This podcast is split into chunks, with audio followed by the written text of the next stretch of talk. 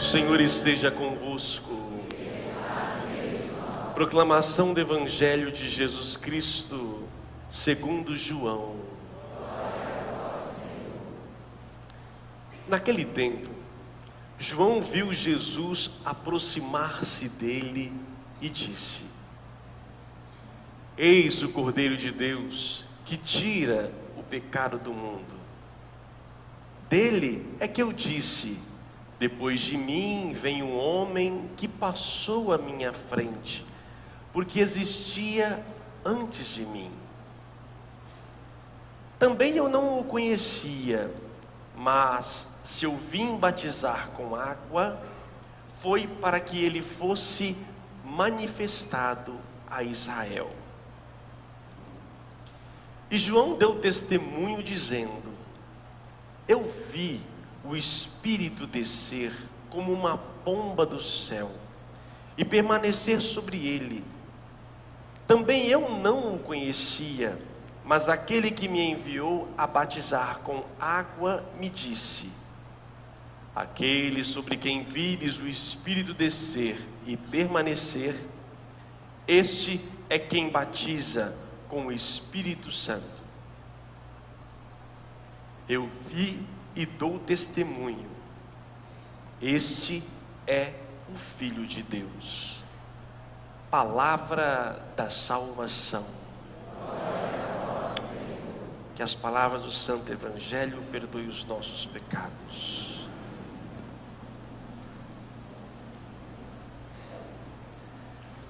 Prezados irmãos aqui na igreja, você que nos acompanha pelas redes sociais, Brasil e mundo afora. Amados irmãos, voltamos ao nosso tempo comum, estamos, voltamos ao verde, ao ordinário da nossa vida, o dia a dia, como devemos viver o dia a dia, a nossa fé, a nossa vida que nós cremos.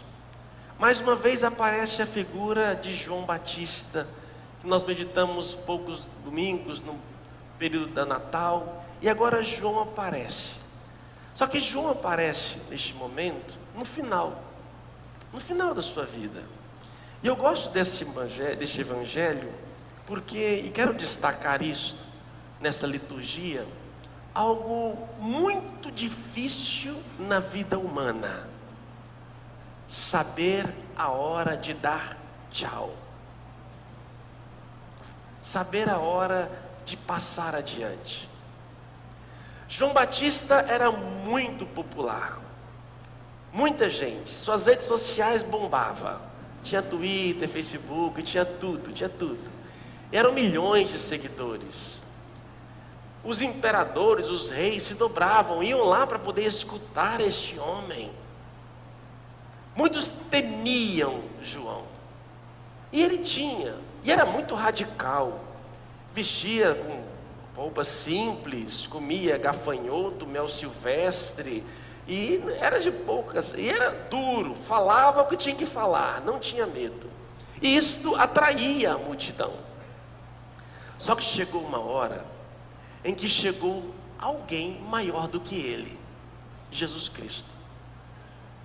Ele batizou, não queria batizar Jesus, mas ele obedeceu para cumprir as Escrituras. Nesta hora, João disse para os seus que seguiam: Deixa de me seguir, vá atrás dele. Esse é o Cordeiro de Deus que eu falei com vocês. Eu não sou nem digno de desamarrar as suas sandálias. Esquece. Nessa hora, João apagou todas as suas redes sociais, saiu de tudo e mandou seguir Jesus Cristo. Os seus discípulos começaram então a seguir aquele homem que mal conheciam.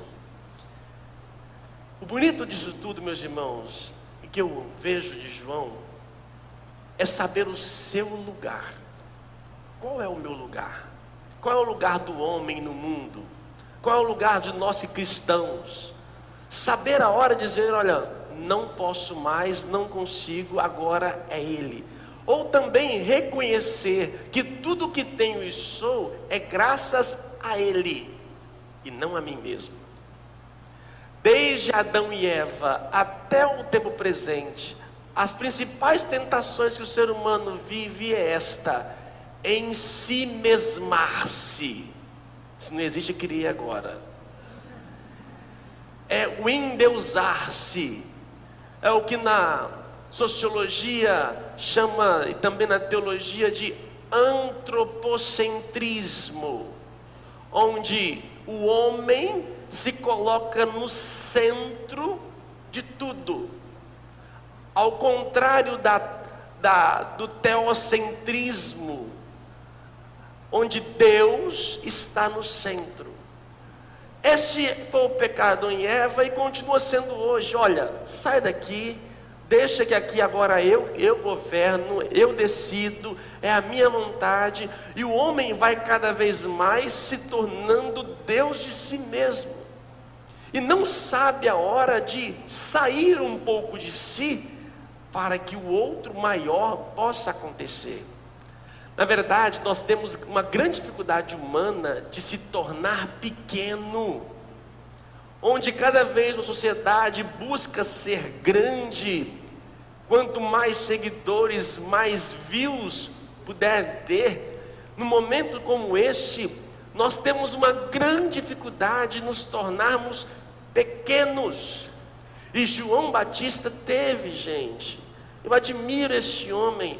E a exemplo dele, tempos presentes, pouco tempo passado agora, uma outra pessoa que me chama a atenção, que está apagada, se chama Bento XVI. Para muitos, ele não tem carisma, frio, alemão, seco. Para nós teólogos, não existe gente mais inteligente do que este homem de conhecimento e sabedoria. É frio pela natureza. Um homem com todo o poder, governando assim, né, líder mundial. Passou por dificuldades, né, no, nas crises e polêmicas dentro da própria igreja e fora. Um homem saber de séculos que não acontecia, de repente renunciar o seu cargo para muitos, o veem como um fracassado, porque João Paulo II foi até o fim e esse aí está abandonando agora a cruz. São duas virtudes diferentes, dois momentos diferentes. Um que deu a vida até o fim e ele continua dando a vida até o fim no seu silêncio. Gente, você reinar, de repente ficar escondido. Se ele não saísse, nós não teríamos Francisco. Não teríamos Francisco.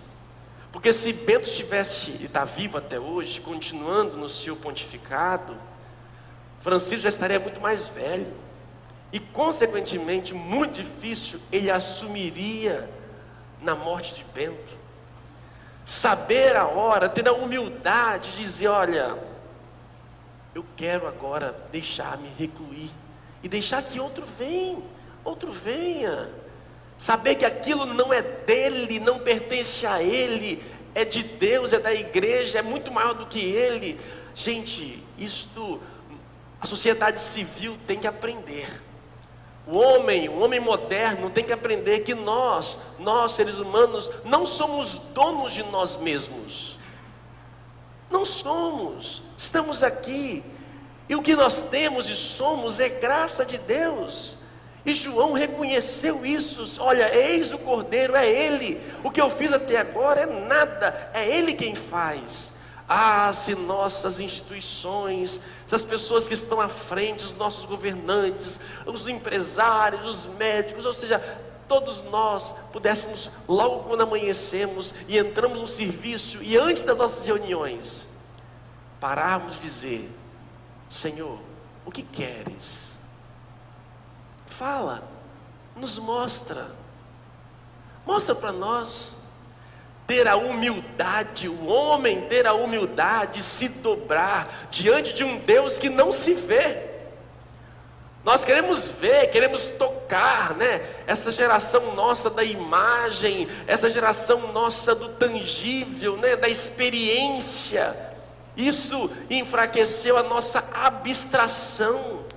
E ali, meus irmãos, tornar-se pequeno. É difícil para o ser humano se tornar pequeno. Já pensou? Se nossas instâncias de governo, em toda a sociedade civil organizada, antes de tomar as suas decisões, parasse: Senhor, nós não somos nada, temos a nosso conhecimento, a nossa faculdade, nossa inteligência, somos pós-doutorando, somos assim por diante, PhD, mas colocamos o nosso saber diante de vós. O que queres? Nos mostre. Gente, eu tenho certeza que o nosso mundo seria outro. Estamos vivendo aí o caos do sistema do Estado, em forma geral, a palavra Estado geral, enquanto a democracia, o, o Estado, uma, falido, está falido, o Estado está falido, a estrutura Estado, a estrutura. Por quê? Porque a estrutura se tornou independente de Deus. A estrutura toma as suas decisões por si só. A estrutura, as organizações, não invocam o nome de Deus, se acham e acham que por si só conseguem tudo. Gente, o homem pode construir castelos, só que se é sobre areia, uma hora ruim. O que a gente tem visto aí no sistema político, prisional, a falência do homem, o homem pelo homem. O homem pelo homem, pela sua ganância, pelo seu, seu, seu desejo desenfreado de querer ter, ter, ter, vai permitindo tudo, porque são homens e instituições longe de Deus, porque acham que estão acima de tudo, que conhecem tudo, que podem tudo. São, meu, são medíocres. Aí entra o João que nos ensina a ter essa humildade de saber o nosso lugar. E para que nós possamos restaurar, meus irmãos, o mundo, e aí vem as leituras, a primeira e também a segunda, o profeta Isaías nos fala. Isaías viveu num tempo muito conturbado. Estamos aqui no terceiro Isaías. Esse terceiro Isaías é quando o povo de Israel voltou do exílio. Israel ficou 70 anos no exílio.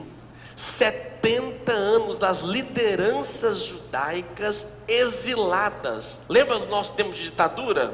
Eu não lembro não, eu não era nascido, né? É. Lembra da ditadura?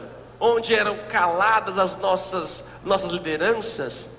Israel viveu 70 anos. As lideranças todas deportadas para, para a Babilônia. E depois, quando Ciro, o império, né, voltou persa, Ciro, o imperador, permitiu que eles voltassem, começou então a reconstruir a autoestima. O templo de Jerusalém havia sido destruído. E ali então começa o tempo de reconstrução, tanto do templo como da autoestima, da fé daquele povo. E muitos, 70 anos depois, não voltaram. Nesse tempo, vem o profeta Isaías dizer: Não basta seres meu servo para restaurar as tribos de Jacó e reconduzir os remanescentes de Israel, eu te farei luz das nações. E ainda continua na leitura segunda de São Paulo, que diz em outras palavras, escrevendo ao irmão Sóstenes e à comunidade de Coríntios, a igreja de Deus aos que foram santificados em Cristo Jesus, chamados a ser santos. Amados irmãos, nós iremos mudar a nossa vida, o mundo que nos cerca, a partir do momento que eu buscar ser luz e não trevas.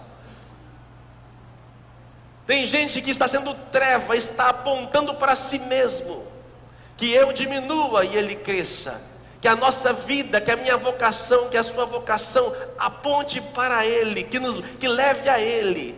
É verdade que quando eu sirvo em nome de Deus, lógico que eu vou aparecer. Estou aqui hoje em nome de Jesus Cristo falando para vocês. Estou com o microfone. Tem centenas de pessoas nos acompanhando pela internet. Lógico que quem aparece é a minha cara. Bela essa cara, sou eu que apareço. Isso é um perigo. Devemos saber a hora de sair. Não podemos nós, cada vez mais, nos tornarmos esse centro e esquecendo realmente quem é que nos faz. É Ele. É o grande perigo do ser humano. Profissionalmente, o sucesso cresceu, conseguiu alcançar isso, aquilo, outro, e ali aos poucos, mal, mal vai percebendo, e de repente ele vai se tornando o centro e vai esquecendo quem é Deus. Se nós começarmos a fazer isso, meus irmãos, a buscar ser luz e buscar esta santidade, a santidade não é algo é, inacessível, somente para alguns, todos nós somos chamados a sermos santos. A santidade passa por aí, nos tornarmos pequeno.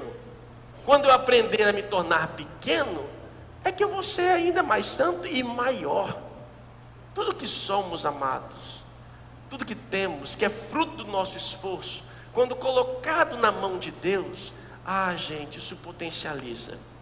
Por isso, na sua vida, no mundo, no seu exercício de sua vida, coloque, pergunte-se sempre: Senhor, qual é a tua vontade?